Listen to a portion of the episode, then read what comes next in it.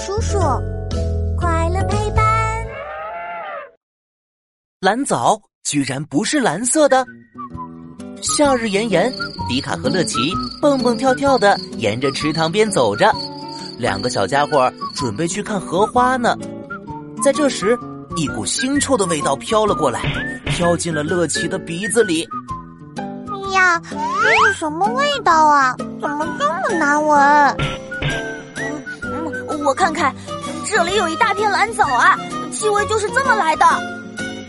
迪卡说着，指向水面上一层厚厚的绿色浮藻，油乎乎的，像草坪一样铺在池塘的水面上，还散发着一阵阵腥臭的气味。没错，就是从这里来的。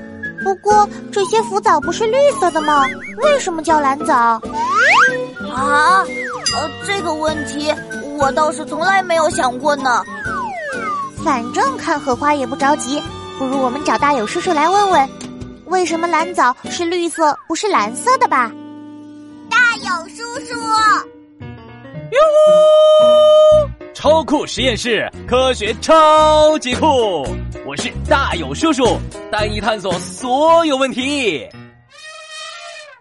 蓝藻是一种存在时间比人类还长许多的古老藻类生物。炎热的夏季，蓝藻会在水面上大量迅速的繁殖，不用多久就会形成一层蓝绿色的浮藻，闻起来还会有一股难闻的腥臭味儿。等到它们死亡变干后，就会变成蓝色了。大友叔叔，我还是有些不太明白，既然蓝藻有蓝色也有绿色的。为什么不干脆都叫它们绿藻呢？哈哈，呃，这就涉及到人们说话习惯的问题了。蓝藻又叫蓝绿藻，因为我们说话都喜欢保留第一个和最后一个字，省略其他字。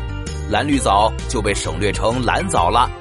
而且自然界中被取名叫绿藻的藻类也是存在的，它们虽然和蓝藻长得十分相似，也是呈现绿色的。